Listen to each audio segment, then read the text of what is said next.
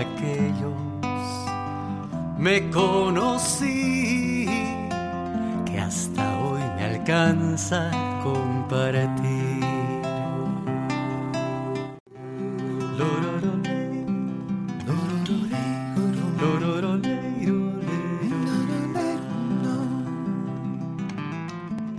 Empezamos esta nuestra, nuestra charla son nuestros amigos perrunos siempre que de la casa del Ale, nuestros tres amados rocotes se oyen a ratos.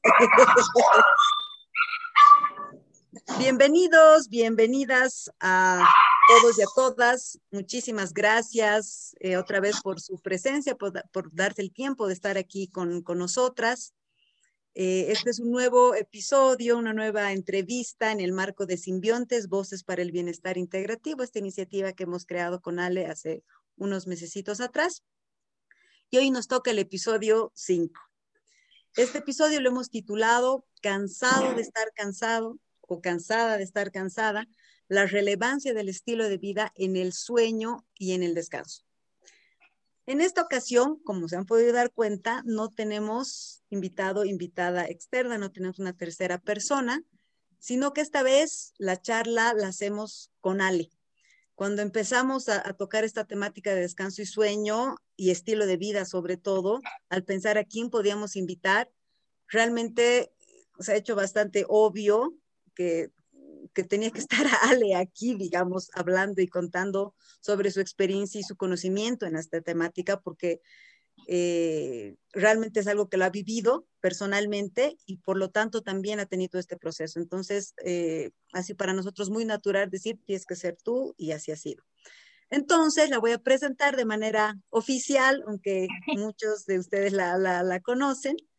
Ella es eh, Alejandra Navarro, tiene una certificación como coach en nutrición integrativa en el eh, Institute for Integrative Nutrition de Nueva York, una especialización en salud digestiva en el mismo instituto y una certificación como coach en sueño y descanso en el Spencer Institute.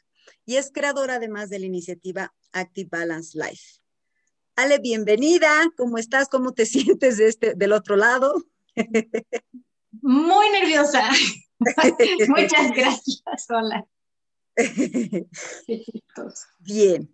Eh, a ver, antes de empezar las preguntas, comentarles rapidito que um, con Ale este año hemos empezado a trabajar como por distintas áreas del bienestar integrativo. No hemos querido darle cierta coherencia en artículos que escribimos, en charlas que tenemos, etcétera. Entonces, empezamos el año con alimentación, luego se vino microbiota y este mes estamos empezando justamente con la temática de descanso y de sueño.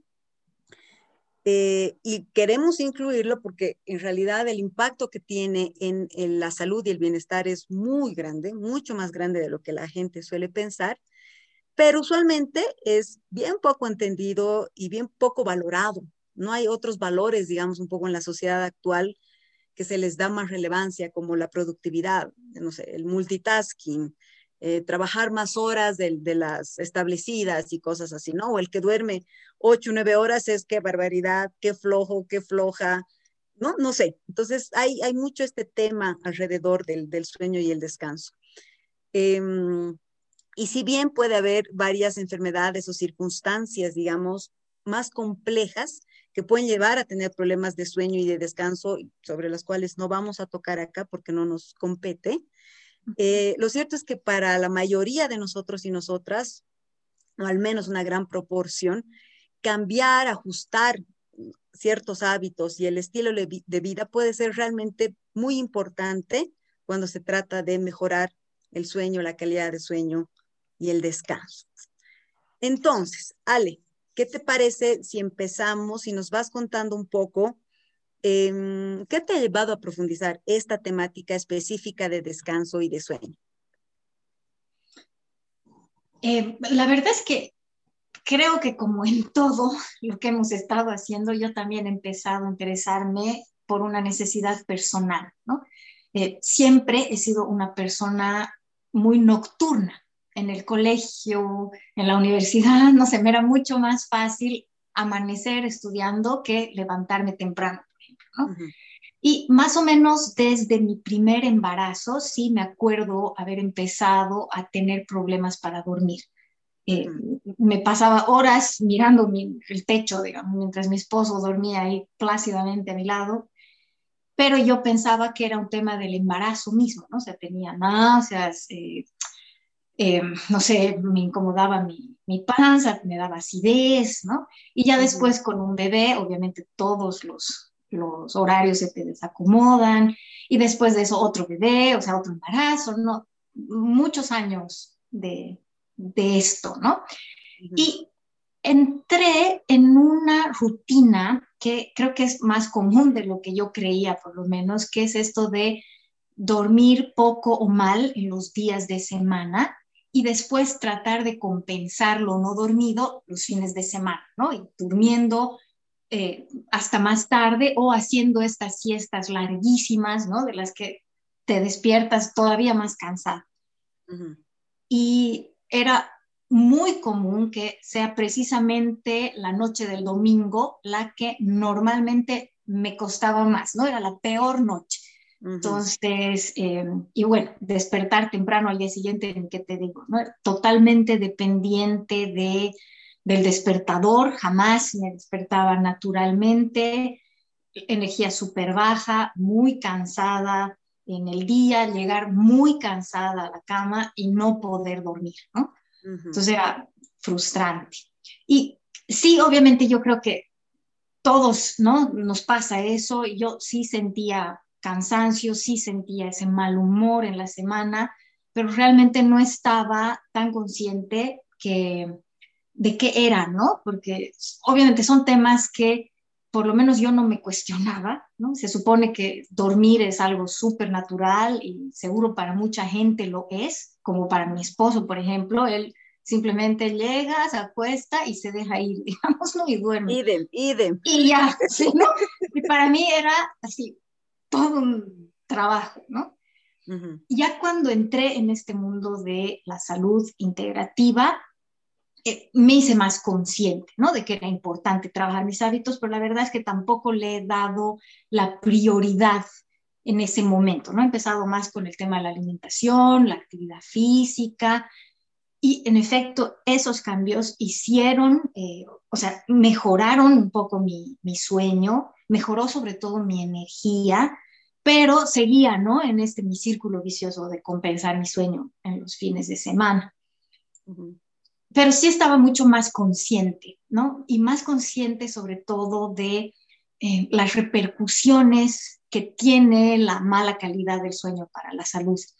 Y claro, empecé a hacer algunos cambios, ¿no? Porque, porque, no sé, por ejemplo, no tomar cafeína después de las dos de la tarde o cenar máximo dos horas antes de acostarme, evitar el celular en las noches, pero no lograba dormir las ocho horas, ¿no? Que se supone que tenía que dormir y realmente cualquier situación estresante se reflejaba siempre en dormir mal. Pero, y esto creo que es súper importante, a todo este, a todo este círculo se sumó em, este proceso de ansiedad, ¿no? Que me generaba llegar a la cama y después de 20 minutos no lograr dormir y levantarme para hacer algo más, esperando que me dé sueño, ver el reloj a cada rato, calcular en mi cabeza, ¿no? Ay, escucha, ¿cuántas horas me he comido de mis ocho horas de sueño? Súper, súper frustrante. Y el punto más crítico se dio en los días del paro cívico, ¿no? En eso, los 21 días de las pititas, que eh, a mí me tocó vivir ese tiempo con mi esposo lejos. Yo estaba aquí sola con, con los chicos. Realmente eran días bien estresantes, ¿no? Creo que para todos, ¿no? Pero todo el tiempo pendientes de las noticias, WhatsApp que enloquecía, ¿no?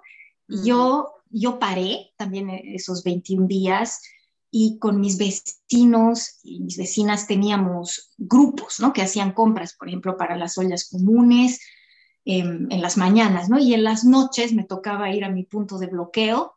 Yo tenía el turno de la noche, entonces iba de 10 de la noche y estaba hasta las 2 o 3 de la mañana, ¿no? Mm. Y al día siguiente era igualito, ¿no? Era igual hacerse cargo de la casa, hacerse cargo de los chicos, de la comida, de, las compras, entonces realmente días muy estresantes y obviamente mi sueño totalmente se vio afectado, ¿no? Era muy ligero, Eso, esa es la, la, nueva, el nuevo añadido, digamos, a todo esto, ¿no? Cualquier ruidito eh, me, me, despertaba, estaba en ese estado de sobrealerta todo el tiempo y eh, cuando me despertaba, me despertaba con mucha ansiedad. nunca he tenido una crisis, digamos, de ansiedad, pero sí me quedaba nerviosa un buen rato, entonces me quedaba viendo tele para calmarme un rato y me dormía viendo la tele. O sea, desastre, ¿no? Hasta incluso en esos días sí consideré realmente tomarme algo, algo natural, una pastilla, ¿no? Pero bueno, tú sabes, y bueno, yo creo que la gente que nos escucha sabe, yo no soy muy amiga de, las pastillas, ¿no? En general, y sabía que obviamente eso no iba a solucionar el tema de base. Entonces, em, uno de mis propósitos de verdad del 2020 era ya definitivamente abordar con todo mis hábitos de descanso, ¿no? Y llegó la pandemia. y bueno, pero, pero la verdad es que con todo lo que ha traído, o sea, con toda la angustia que ha traído, cuando se declaró la cuarentena, realmente yo he visto ahí para mí una, una oportunidad, ¿no? Porque un tema que a mí realmente no me permitía eh, trabajar, digamos, estos mis hábitos de descanso, era la rutina de las mañanas, ¿no? O sea, mi rutina de las mañanas, de levantarme a las seis de la mañana para llevar a los chicos al colegio, era una tortura, ¿no? Mm. En cambio, la cuarentena ya tenía esa posibilidad de levantarme un poquito más tarde y hacer algunos cambios, ¿no? Entonces, me metí a esta certificación como Sleep Science Coach. Eh, muy a mi estilo, leí muchísimo, todo lo que caído en mis manos lo leí y realmente puse en marcha ahora sí, a conciencia, muchos cambios.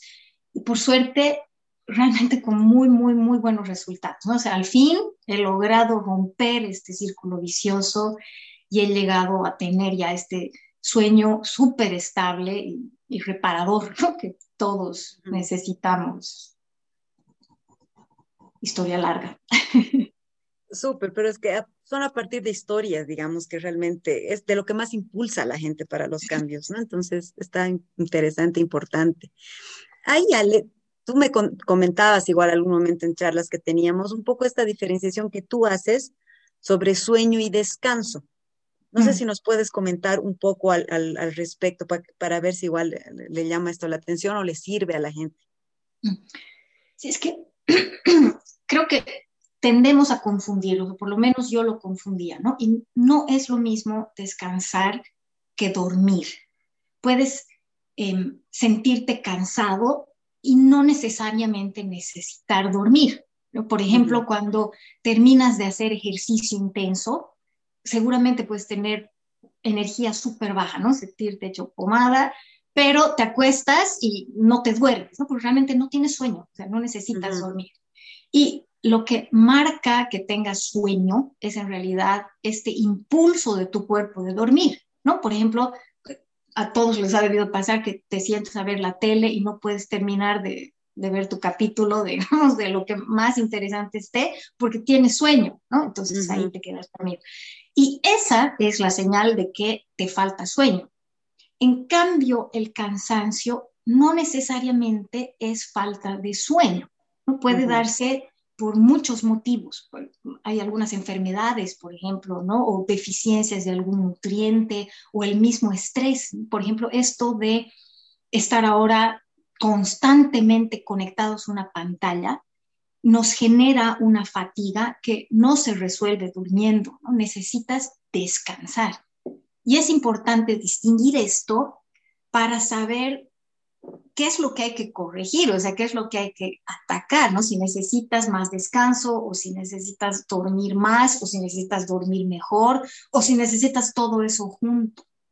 Y también es importante atender las dos necesidades, ¿no?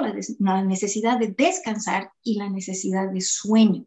Porque lo que comentábamos alguna vez, ¿no? El cerebro no tiene un botón de apagado, ¿no? Entonces, reconocer estas señales de sueño al cerebro le toma un tiempo. Entonces, si llegas a tu cama después de una actividad intensa, puede que tu cerebro le cueste apagarse. Y actividad intensa no necesariamente es, no sé, pues haber corrido una maratón, digamos, ¿no? Puedes haber estado horas en tu Facebook y eso a tu cerebro le genera actividad, ¿no? Entonces necesitas este periodo de transición. Y en mi caso, por ejemplo, ha sido clave entender esto y darle a mi cerebro esos espacios de descanso durante el día, ¿no? Y realmente es poquito, es tomarte unos minutitos Em, para reconectar con tu cuerpo, hacer posiblemente un par de respiraciones, cosa que la noche llegues y em, sea mucho más fácil para tu cerebro no ir de mil por hora a cero en dos minutos. Entonces le sea más fácil entrar poquito a poco en esa etapa de dormir. No sé si... O sea que, sí, sí, sí. O sea que, digamos, el descanso está más vinculado, como dices, en el día, y puede estar referido a un descanso por alguna actividad física, pero también por algo mental o emocional o no, estrés, lo que sea, que necesita ciertos descansos que tienes que ir identificando. Y otra cosa ya es el sueño vinculado con dormir e, e, esencialmente o idealmente en las noches. Exactamente, exactamente. tendemos a confundir eso, ¿no? O sea, estoy cansado no diferenciamos de, eh, o sea, estar cansado por estas actividades o realmente tener sueño. Y es diferente. Sí, es bien común, como estoy cansado, voy a dormir, o sea, tal vez no estás con sueño, como dices, no solo hay una sensación de cansancio y no le das lo que quizá necesita para estar descansado y continuar tu día, sino que tal vez tratas de dormir y no estás pudiendo, pero tampoco estás descansando, ¿no? Entonces ahí hay quizá algún y se genera, se genera esta ansiedad, ¿no? De pucha, o sea, me acuesto a las 8 de la noche porque realmente estoy hecha pomada, siento que necesito, y no, no tienes sueño, o sea, estás cansada, tienes que descansar, no tienes que dormir per se, ¿no? Perfecto. y vamos, cuando hablemos un poco más de esto, nos vas a ir contando un poco esto, algunas cosas, algunas, no sé, técnicas, tips, recomendaciones que le permita a las personas decir, si estoy cansado, ¿qué puedo hacer? ¿No? Etcétera.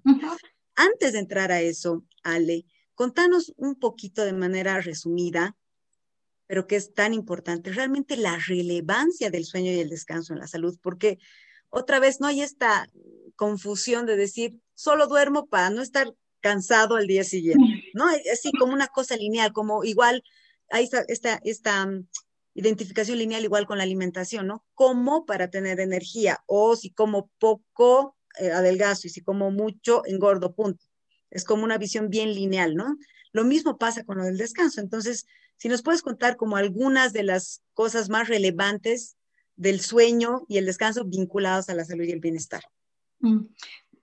Y es chistoso esto porque ni siquiera, o sea, todavía la ciencia no tiene una explicación única de para qué dormimos, ¿no? Y en realidad hay varias teorías que seguramente todas aportan en algo, ¿no?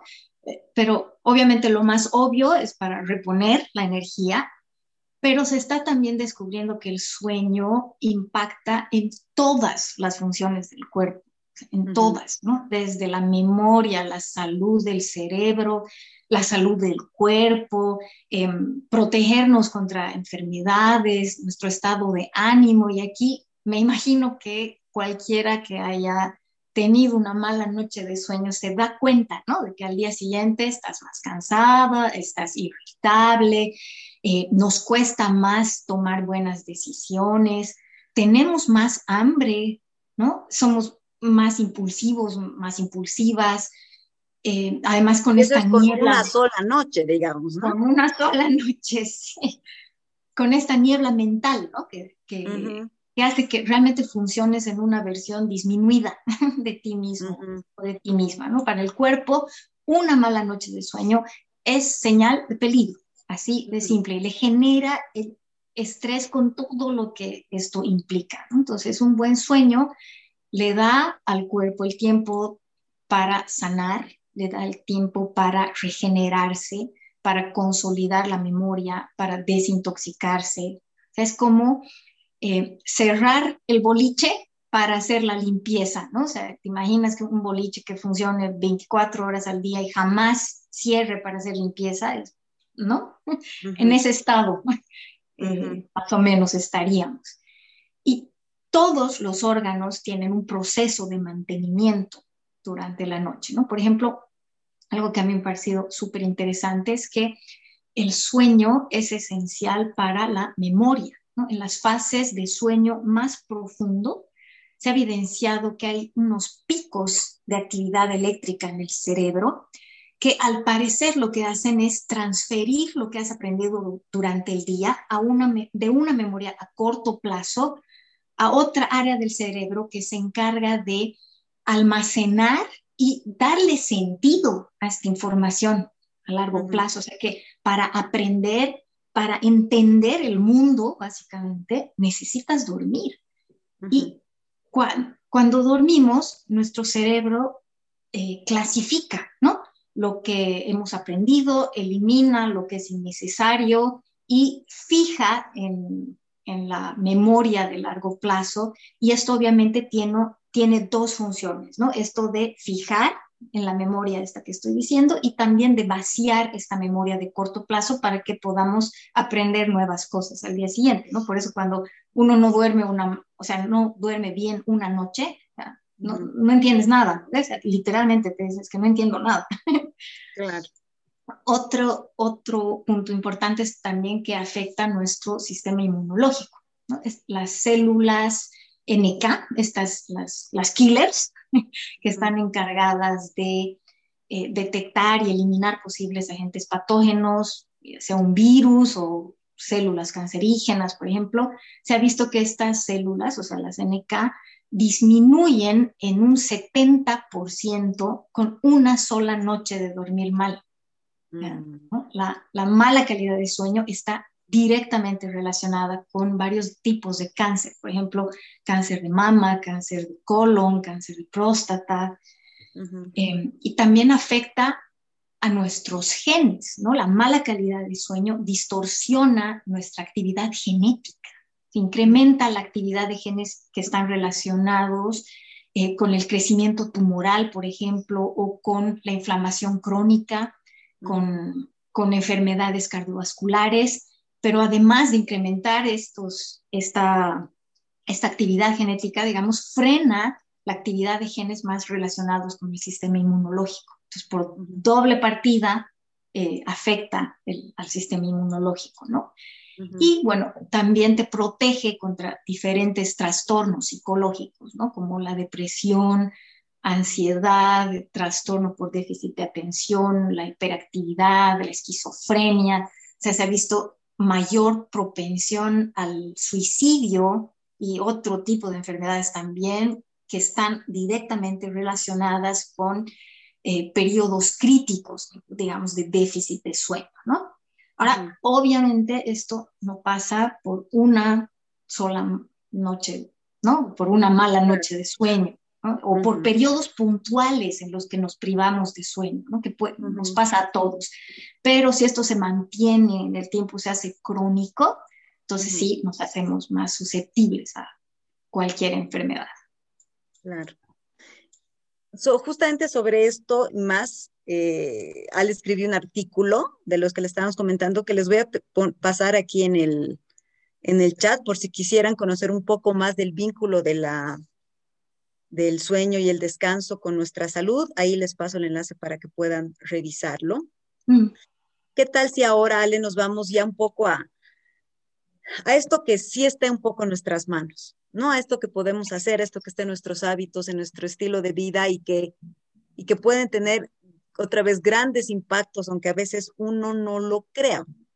¿no? Es, es, es impresionante cómo nos hemos y nos han acostumbrado a que la salud viene de la pastilla, ¿no? O de algo así. Entonces, voy a estar bien si tomo esto, pero cuando uno quiere agarrar y decir, no, voy a, no sé, voy a dormir mejor si es que dejo A, B, C y cambio. Esto es como que no terminas de creer, no estás muy convencido.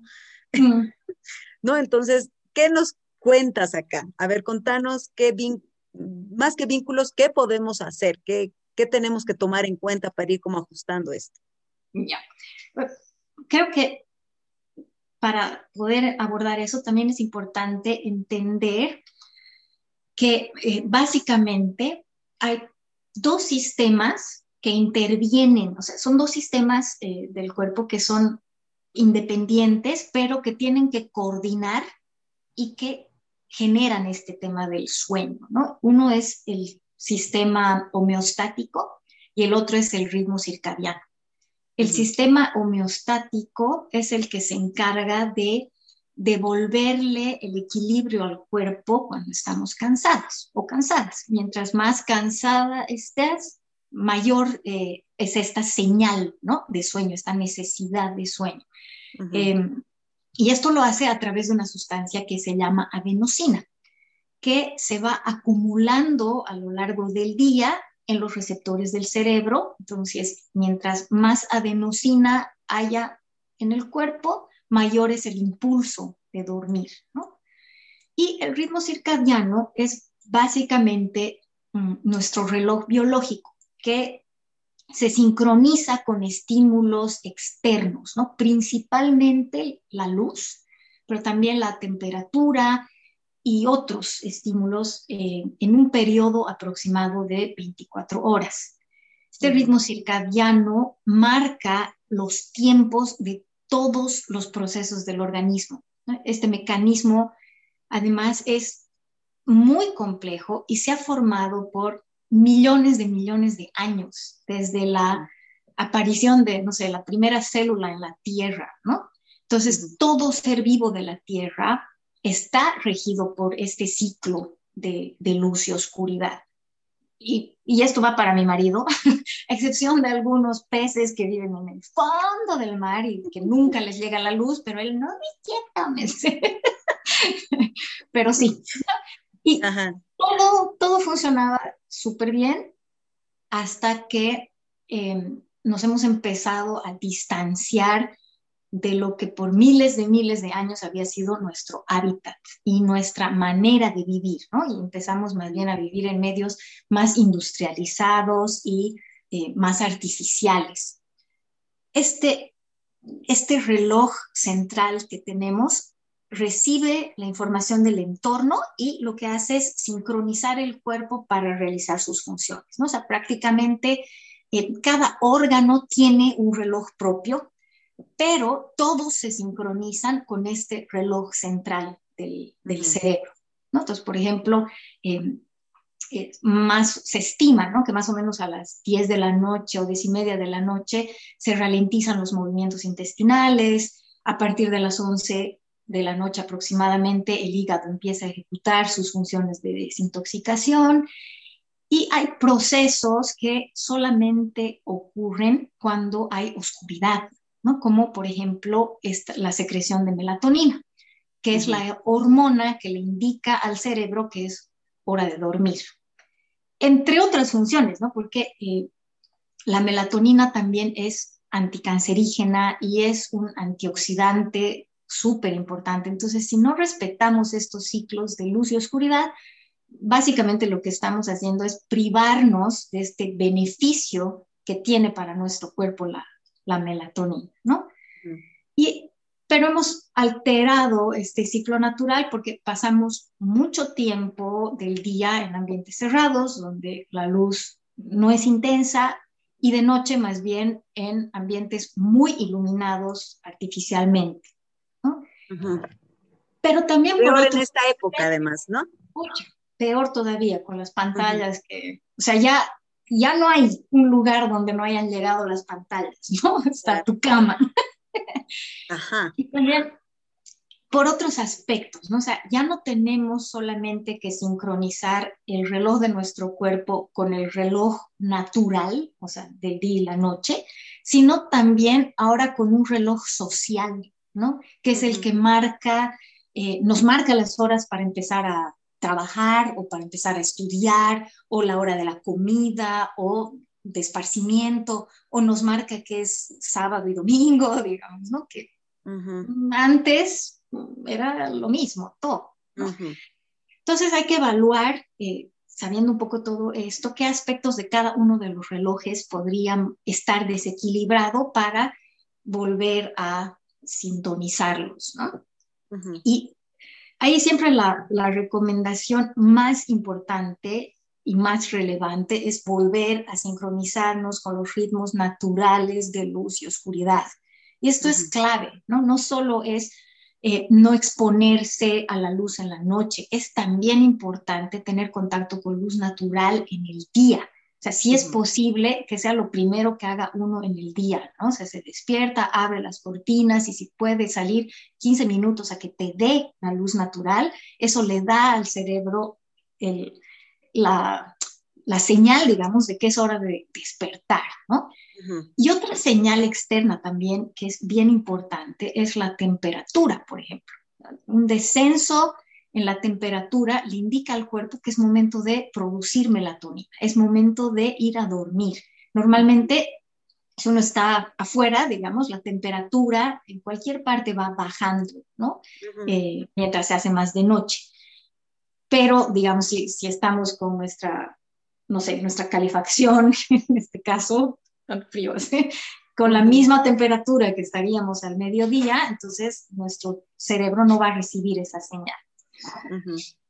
Otra, otra cosa que es súper clave, que creo que es la palabra no clave para, para el tema del sueño, es la constancia, es eh, mantener horarios regulares para despertarnos, para acostarnos, pero también para comer, para hacer ejercicio, por ejemplo, ¿no? Pero definitivamente el más importante es el horario para despertar. Idealmente todos los días a la misma hora, ¿no? Claro, puede haber un margen ahí de media hora, ¿no? No hay que enloquecer con el tema, pero sí es importante ser constante con esto. Esta constancia lo que hace es regular nuestro eh, reloj circadiano, ¿no? Le da al cerebro este ritmo que necesita y al que se va a ir acostumbrando. Entonces, de pronto ya no vas a necesitar eh, despertador, que me imagino que a mucha gente le pasa, o sea, a mi esposo le pasa, mi esposo no necesita despertador, y se despierta todos los días a la misma hora, punto. Está súper sincronizado.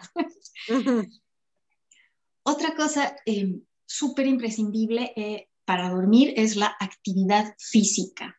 La, actividad física lo que hace es incrementar los niveles de adenosina en el cuerpo.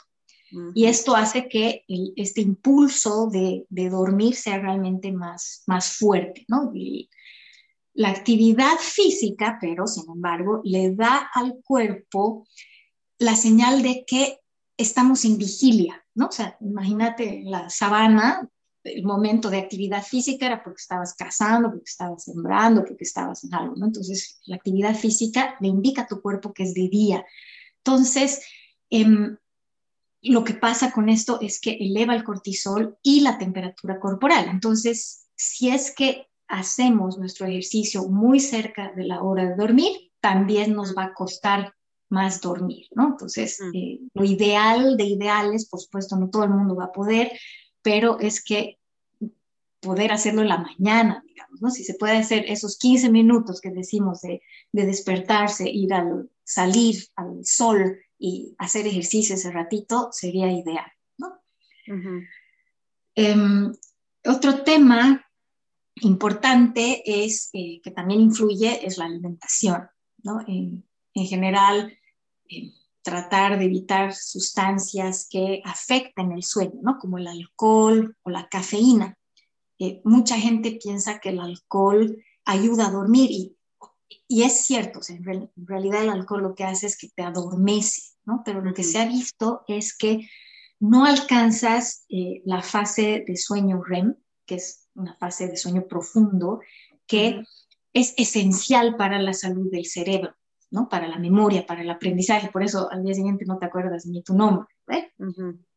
Es eso. Y además que es, como es un relajante muscular, es mucho más probable que ronques y también que te levantes varias veces, posiblemente a hacer pis. Entonces, no, es, ninguna buena idea. Y con la cafeína pasa algo que es bien interesante porque también pensamos eh, que la cafeína te da energía, ¿no? Pero lo que ocurre con la cafeína es que se adhiere a los receptores de adenosina en el cerebro.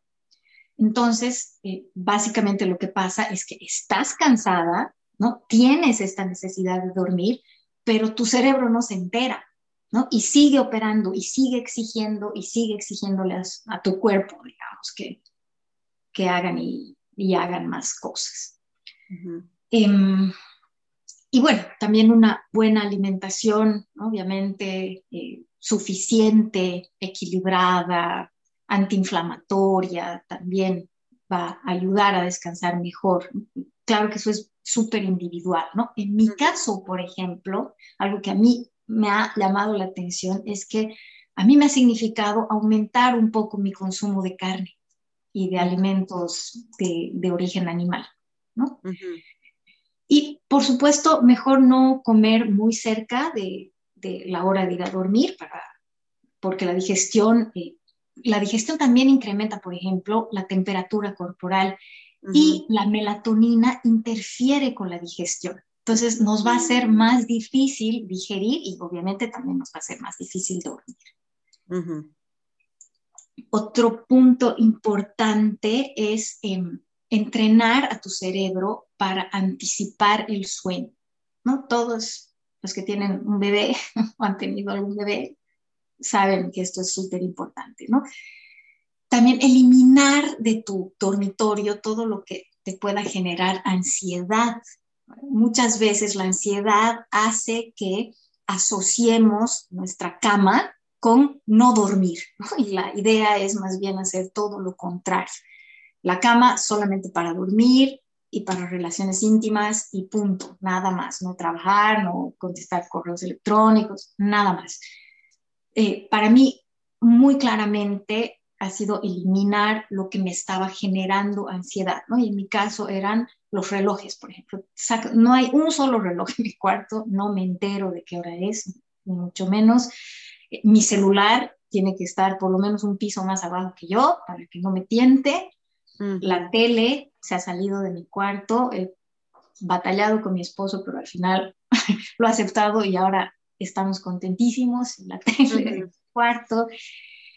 Y esto, esto que decías un poco de, herramientas para nosotros ir calmándonos, ¿no? Pero realmente esto es algo que cada uno tiene que ir encontrando, ¿no? A ver, por ejemplo, yo eh, amo la meditación, para mí es súper importante la meditación, pero no me ayuda justo antes de dormir. O sea, es increíble, yo prefiero meditar mucho antes porque, a ver, normalmente uso algún audio o una meditación guiada y mientras se iba acabando el audio, yo empezaba a entrar en pánico porque no me había dormido todavía, ¿no? Entonces todo el proceso hermoso de, la meditación al bombo porque realmente me generaba esta, esta sensación de estrés, ¿no? Entonces, por más evidencia científica que haya detrás, si no funciona para ti, no funciona para ti, ¿no? Entonces, tú hacías, perdónale, tú ponías o, escuchabas, digamos, la meditación guiada, digamos, ya en tu cama para dormirte. Exactamente. Ah, ya, ya, ok, ok, ok. Exactamente. Que, eso lo recomiendan mucho, ¿no? Y seguramente a mucha gente le funciona. Y es más, me parece súper chistoso porque cuando hacía las meditaciones en mi clase de yoga, que no era mi cama, me dormía el tiro. en mi cama. Pero es que no generabas lo que dices, esa ansiedad, esa anticipación de que no vas a dormir que te generaba ansiedad, ¿no? Eso había desaparecido en tu clase. Totalmente, totalmente, ¿no? Em, entonces, en la noche, ¿qué me funciona a mí? Que, bueno, puede funcionarle también a, la gente, es em, un libro. Yo prefiero leer un ratito antes de, de dormir. Si me despierto, o sea, si me despierto ya después de haber empezado a dormir, obviamente, vuelvo a leer un ratito, disfrutar de mi libro hasta que me vuelva a dar sueño y también poder asumir eh, que si no estoy durmiendo tan rápido como yo quiero, es, es natural, o sea, todo el mundo le pasa, es igual de natural que si algún día no tengo hambre, ¿no? Entonces, ese rato tratar más bien de, no sé, planificar lo que voy a hacer al día siguiente o pensar en algún proyecto, en algo bonito, ¿no? Sacando un poco la ansiedad del camino. Y eso, eso yo lo he aprendido de mi esposo, porque él no tiene problemas para dormir. Entonces, si algún día tarda más en dormir o em, no está pudiendo, digamos, dormirse, no sé, agarra un libro, lee un rato y ya está, no le genera ansiedad, ¿no? Entonces al día siguiente como si nada. En cambio, yo entraba en pánico y eso no ayudaba para nada.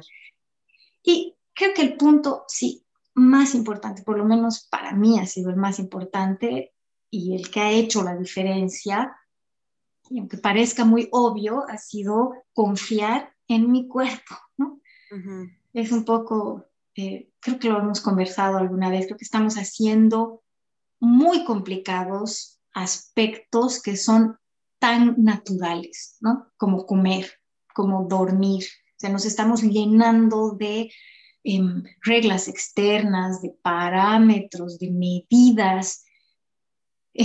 No sé, como tienes que dormir ocho horas sí o sí, no, si no, no sirve de nada, o tienes que comer cinco veces al día, o si no te duermes a los 20 minutos, ya has fallado, ¿no? Entonces, realmente creo que es, o sea, tanta regla externa lo que hace es que le añade mucha ansiedad al proceso. Por lo menos eso me pasaba a mí, ¿no? Sí, definitivamente creo que hay que informarse, hay que hacer todo lo que está a nuestro alcance eh, porque generalmente los trastornos de sueño son un síntoma, ¿no? De que hay algo que te está haciendo falta. Normalmente hay algo en los hábitos eh, que tienes que revisar, ¿no? Y pueden ser tus hábitos o pueden ser también eh, esta ansiedad que se genera. Pero en los dos casos hay mucho que, que puedes hacer, ¿no? Para mejorar. Y después de hacer todo eso es simplemente relajarse, y confiar que el cuerpo va a responder como tenga que responder, ¿no? Justo estábamos hablando esta mañana, ¿no? Que tenemos una necesidad súper grande de controlar todo y el mm. sueño no es algo que podamos controlar, como el hambre, o sea, el hambre no es algo que podamos controlar. Tienes hambre, tu cuerpo come, ¿no? Necesita comer. Y si no le das comida, tu cuerpo empieza a comer tus músculos. O sea, no, no deja de, de comer. Y, con el sueño es lo mismo, ¿no?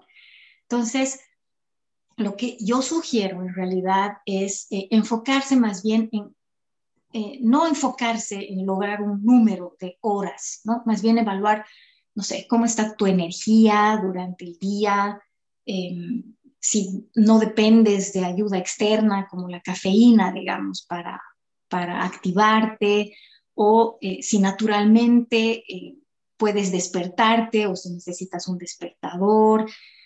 Em, ¿Qué más? Eh, ¿Cómo está tu claridad mental durante el día? Esas son medidas que te ayudan mucho más que un número.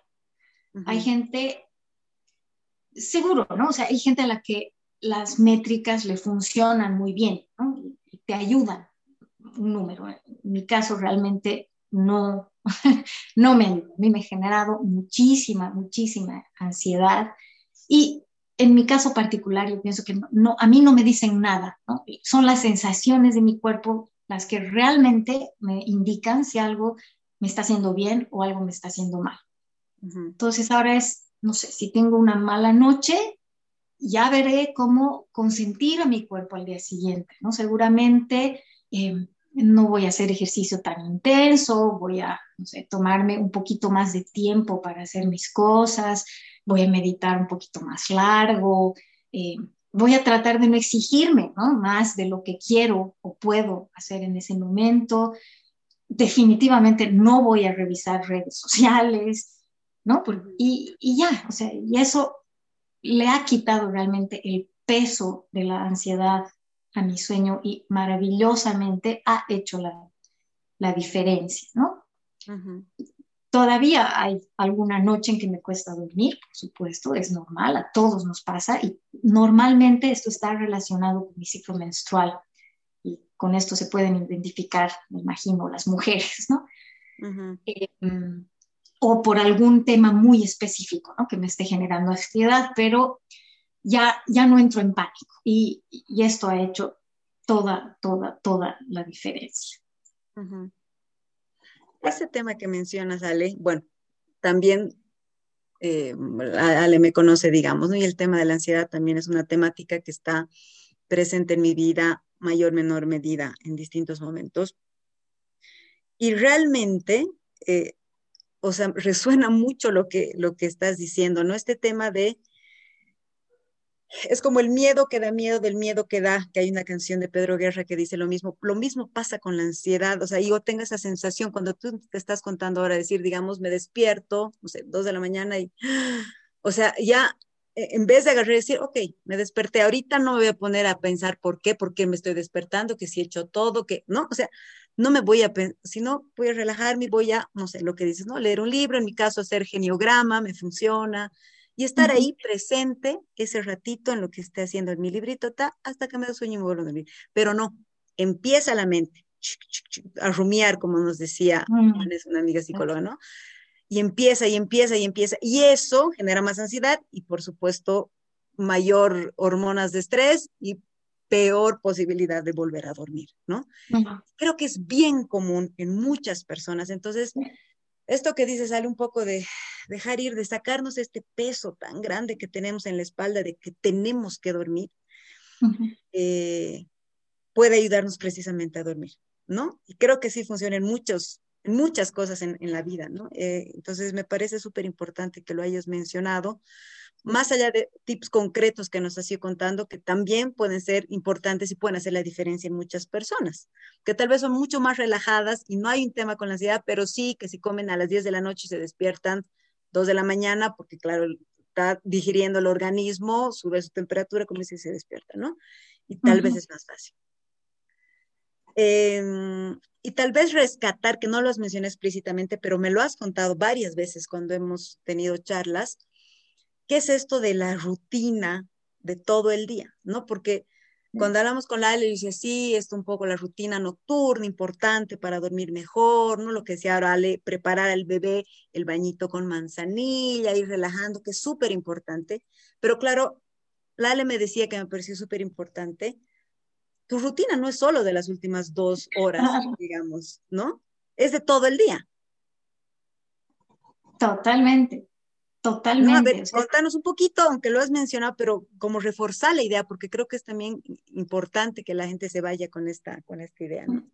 Y esto, esto que comentábamos hace, hace un rato, ¿no? Es tu noche de sueño empieza la primera hora de la mañana, ¿no? Con exponerte a la luz del sol. Y ojalá no solamente a primera hora de la mañana, ojalá tal vez al mediodía también. Y eh, y en la tardecita, digamos, al final de la tarde, porque no sé si te has dado cuenta, bueno, todos se han dado cuenta, la luz cambia de color en el día y eso es súper importante para tu cuerpo, o sea, tu cuerpo identifica eh, qué hora es, digamos, ¿no? Sin necesidad de ver la hora por estas señales que tiene. Entonces, esa, esa es, una, es una buena rutina. Y otra rutina que para mí es súper importante es, es esto de marcarte tiempos pausar, ¿no? De parar. Y no necesitas ser horas, ¿no? Y no necesitas botarte a, la cama, ni, mucho menos. Yo, la verdad, es medio chistoso lo, que voy a contar, pero yo aprovecho mis idas al baño. mientras hago pipí, lo que hago es respirar hondo, relajarme, ver un poco cómo está mi cuerpo, a ver, ¡ah! miércoles, había tenido hambre, digamos, ¿no? No, no, no, estás tan metido en tus cosas que no te das cuenta. Entonces, estas pausitas hacen que tu cerebro baje, o sea, necesariamente. Otra, eh, otra cosa que es súper importante también en esto de la rutina es despertarse todos los días a la misma hora. Cuesta un montón, yo creo que es lo que más le he peleado, ¿no? Porque obviamente qué flojera despertarte a las 6 de la mañana el sábado, El domingo. Claro, sí, sí, sí, sí. Entonces, pero, pero es súper importante. Entonces, en esos casos, lo que hacemos ahora es, bueno, nos despertamos. Yo no me levanto ese minuto, o sea, sí me levanto a tomar un ratito la luz, Y de ahí me vuelvo a la cama, y estamos ahí un ratito conversando con mi esposo, sobre mis hijos, ¿no? O sea, no duermo, digamos, ¿no? Pero realmente ahora ya no tengo la necesidad de dormir. Y eso, eso a mí me indica que todo me está funcionando bien. Ahora puedo ver un capítulo completo de mi serie favorita porque no me estoy durmiendo, que antes me pasaba eso, ¿no? ¿Qué otra, otra cosa importante es eh, en esto de la rutina el tema del ejercicio?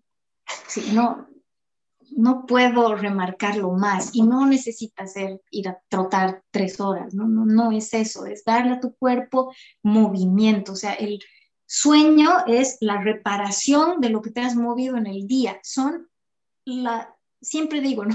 Son las dos caras de una misma moneda, uno va con el otro y punto. Entonces es buscar ese movimiento que a tu cuerpo obviamente lo incentive, porque tampoco es solamente relajado, sí, haz, esforzar a tu cuerpo y que disfrutes un montón. Eso, ¿no? Y mejor poder hacer eso en cierto horario, ¿no? obviamente puede uno ser flexible, pero lo más cerca posible de la mañana sería ideal. O sea, para mí yo creo que lo ideal es eso, levantarse y es darse esos 15 minutos, aunque sea para saltar un rato, ¿no? Para brincar, o sea, nada, no necesitas ser estructurado, bailar, sí, súper. Claro. Ese tipo de cosas. No sé si. Y creo que es importante ahí también resaltar, es como que mucha gente te dice, no tengo tiempo de esto, ¿no? No tengo tiempo, digamos, del ejercicio, no tengo tiempo de respirar, no tengo tiempo de meditar, ¿no? Pero en realidad o sea, son, es como que hay que ir repensando. Yo estoy segura que la mayoría de las personas, y me incluyo, se despiertan y ven el celular. Mm. Su proceso de despereza es ver el celular y de repente lo ves y te das cuenta y estás 45 minutos. Sí. Entonces resulta que en vez de eso, ¿no? Puedes agarrar y decir, no, voy a ir 15 minutos al sol y voy a hacer 15 minutos de ejercicio todos los días. Entonces, mm. muchas veces no es que no tenemos, sino que hay que encontrar estos momentos donde dejamos algunas cosas que tal vez no son tan buenas y empezamos otras de a poquitito, obviamente, de a poquitito, ¿no? Pero creo que es importante también este animarse de las, de las personas a, empezar con una cosita, no van a ser, digamos, de todo lo que Lala mencionaba, no es que ahora, bueno, mañana hago todo y el nivel de estrés, ¿no? Peor. Pero empezar con una cosa, con las que se sientan más cómodas, con las que pueden hacerlo en familia, con lo que ustedes decidan, creo que es súper importante. Sí, sí. No, y en esto, en esto que decías tú, o sea, y lo comenté, pero creo que no lo he aclarado suficiente, totalmente, ¿no? Por eso he dicho, mi celular duerme un piso más abajo que yo, porque si no me tienta, ¿no? O sea, no es que lo sabemos todo, pero es muy fuerte esa relación con el celular. Entonces ahora mis mañanas ¿Cómo han cambiado? Porque no hay, o sea, qué flojera bajar, primero bajar a ver tu celular, ¿no? Entonces abro mis ventanas, me siento un ratito al sol, me muevo un poquito ahí, es otra cosa, o sea, empiezas, desde ya empiezas más relajado. Entonces, todo eso te va a durar todo el tiempo. Y otra cosa que también me ha ayudado hartísimo es eh, yo pongo mi alarma para dormir, ¿no? Ponemos normalmente alarma para despertar, yo pongo mi alarma para dormir, porque es mm. importante, amorosa, hasta aquí llegó, digamos, ¿no? Pase lo que pase, todo que, que cerrarse, ahora es el, el momento, y eso creo que también es importante. Claro. Ale, aquí tenemos una pregunta, un comentario, igual, si es que alguien tiene alguna otra pregunta, comentario, por favor, es el momento para que lo pongan en el chat. María nos dice, el día que salgo a hacer mercado y las diligencias vuelvo molida y es el día que tardo más en dormir. Como un comentario, voy a leer, ella misma hace una pregunta para ver si quieres hacer algún comentario y responder. ¿Qué pasa con la gente que tiene periodos de, de dormir en lapsos de tres o cuatro horas durante el día? No entiendo muy bien la pregunta, no sé si es que duerme hasta las 3 de la tarde y luego a las 6, 7 de la tarde vuelve a dormir. Quizás si nos puedes aclarar eso un poco, María, porque no, no es durante la noche que, digamos, duermo tres horas, me despierto, sino que durante el día tiene lapsos de tres o cuatro horas. No sé, sí, tampoco estoy entendiendo mucho la, la pregunta. Durante el día y la noche, dice. O sea, parece que... Duerme por lapsus. Depende, depende mucho de la edad también, ¿no? O sea, con la edad, naturalmente vamos perdiendo un poco este tema de la melatonina. Entonces, eh, va bajando el nivel de melatonina, pero no se sabe muy bien si es por un tema de hábitos o si es por un tema de edad, porque también la gente de más edad también tiende a salir menos, ¿no? A quedarse más en su casa, a hacer sus cositas en su casa, entonces tienen menos exposición a la luz y tienen menos actividad física también. Entonces habría que ver un poco qué puede ser.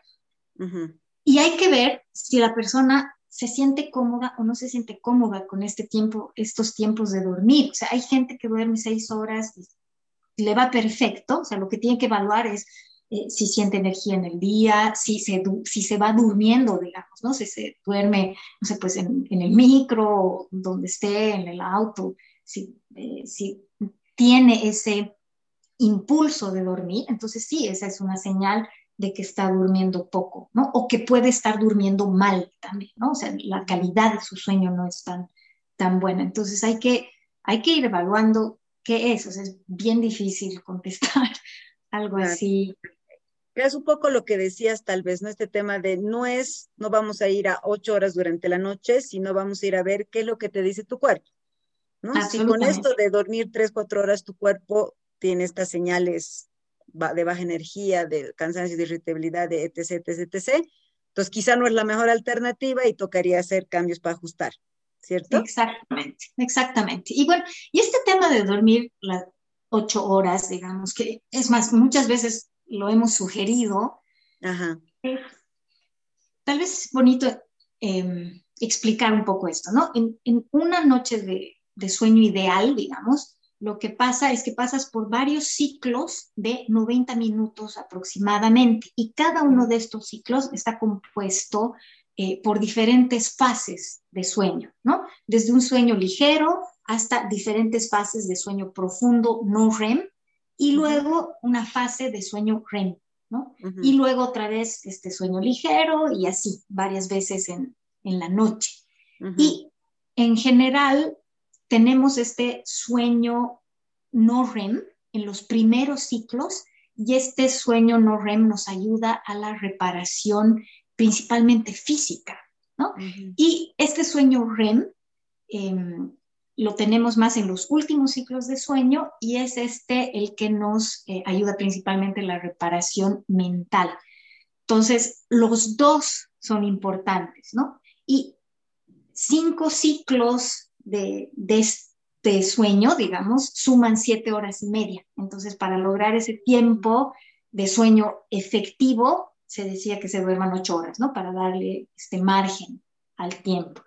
Pero Ahora esto realmente depende de cada cuerpo, como les decía hace un ratito, ¿no? Depende de la edad, de la actividad física que haces en el día, incluso puede variar en ti misma, ¿no? De una noche a otra. Entonces, no es tanto la cantidad de sueño lo que hay que evaluar, sino la calidad de, del sueño. Eso es. Súper. No sé, bueno, ahorita no hay más preguntas. No sé si alguien más tiene alguna otra pregunta que quiera hacer. Por ahora no veo nada, Ale. Entonces, mil gracias. Aquí estaría acabando este nuestro quinto episodio. Eh, gracias, Ale, por, por, animarte a estar al otro lado y compartir además con todas y con todos parte de esta experiencia y conocimiento que has ido adquiriendo de manera personal y profesional en esta temática tan importante. Estoy segura que la gente que está presente aquí está porque seguramente tiene algún tema o algún problema o algo con el tema de sueño y descanso. Entonces estoy segura que varias de las cosas que estoy comentando van a ir aprendiendo foquitos, ¿no? Como para empezar estos cambios importantes. Mm. Hay una pregunta. Perdón, no, no, y solamente una cosita quería puntualizar, ¿no? Sobre, o sea, realmente dormir es una necesidad biológica no negociable, ¿no? O sea, tenemos que trabajar en eso, tenemos que trabajar en eso activamente. Y en esta cultura obsesionada con la productividad, como decías tú todo al principio, em, donde todo es rápido, ¿no? Y nadie te va a premiar por dormir, lamentablemente. Todo lo contrario, posiblemente. Todo lo contrario. Sí, tenemos que nomás reclamar nuestro derecho al sueño, ¿no? Al descanso, sin vergüenza, sin estigmas por ser flojos, ¿no? Es, no sé, dormir es un acto revolucionario. es muy cierto. Aquí hay otra pregunta. Le dice, ¿alguna sugerencia para el sueño en invierno? Varía, por ejemplo, ¿no? No sé, hay, no sé, hay otras condiciones climáticas, qué sé yo, no sé. Entonces, sí, varía, o sea, varía en el sentido de que es más fácil dormir en el frío, ¿no? Definitivamente. Una cosa súper interesante es que em, se ha visto que es mejor dormir, por ejemplo, en, en, temperaturas de entre 18 y 22 grados, ¿no? Porque lo que hace, o sea, desde tu cerebro baja la temperatura ¿no? En, todo tu cuerpo y esto lo necesita para poder descansar mejor. Entonces, en el, en el invierno lo que hay que asegurarse es estar confortable, digamos, ¿no? Pero no sobreabrigado tampoco, que, que no te despiertes, que suele pasar, pues no estás tan congelado. Sí, otra cosa que es súper chistosa es que no puedes dormir si te hace mucho frío tampoco. Entonces, para ir a dormir, frotarte bien los pies, que tus pies y tus manos estén calientitas y así vas a dormir mucho más cómodo. Entonces, una vez que ya estás bien calientito de pies y manos, te metes a tu cama y ya no estés tan abrigado ese rato. Sí, porque lo que me pasa, digamos, a mí a veces es que entro helada, mis pies helados, mi mano helada, entro helada, entonces me tapo, me tapo, me tapo, helada, helada, helada, y me caliento eventualmente pero algún momento me hace mucho calor y varias veces me he despertado con mucho calor.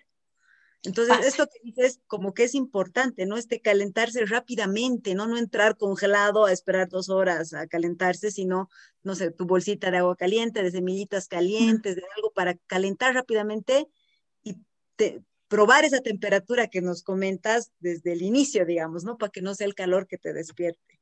Exacto. Y si te animas, o sea, si te animas en este frío, digo, ¿no? Una ducha. Una ducha antes de dormir es maravillosa.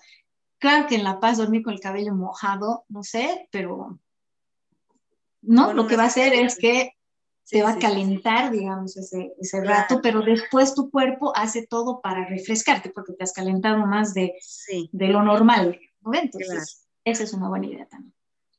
Excelente. Eh, después comentarios, muchas gracias, gracias, vive el sueño, sí, que viva. Estoy de acuerdo. mil gracias, Ale, mil, mil gracias, realmente yo igual súper feliz de seguir aprendiendo de ti. A veces es como que damos por hecho lo que una la otra sabe porque, porque sí, y, no, no, no llegamos a tener estas charlas más profundas. Entonces, yo feliz y agradecida también. Otra vez, muchísimas gracias a, todas y a todos los que han estado aquí en vivo con, nosotras. Eh, ya saben que esto lo, estamos grabando, entonces luego lo van a poder ver en nuestro canal de YouTube o van a poder escucharlo eh, en su plataforma de preferencia de podcast, que también lo vamos a subir con, con Ale la siguiente semana y vamos a estar igual, lo posteamos en las redes, o sea que pueden estar ahí atento para poder volver a escucharlo o compartir con gente que crean que puede servirle. Eh, con Ale, uno de nuestros objetivos importantes es esto, tratar de comunicar, de comunicar, que llegue, que llegue la información a la mayor cantidad posible de personas para que otra vez alguna, alguno le queda y realmente empieza a, a ayudarlos en este su camino de salud y bienestar, que es lo que realmente queremos. Eh, muchísimas gracias otra vez a todos y a todas. Ale, mil gracias y será hasta un próximo episodio de Simbiontes pronto. Gracias. Chao, chao, gracias. Me conocí que hasta hoy me alcanza compartir.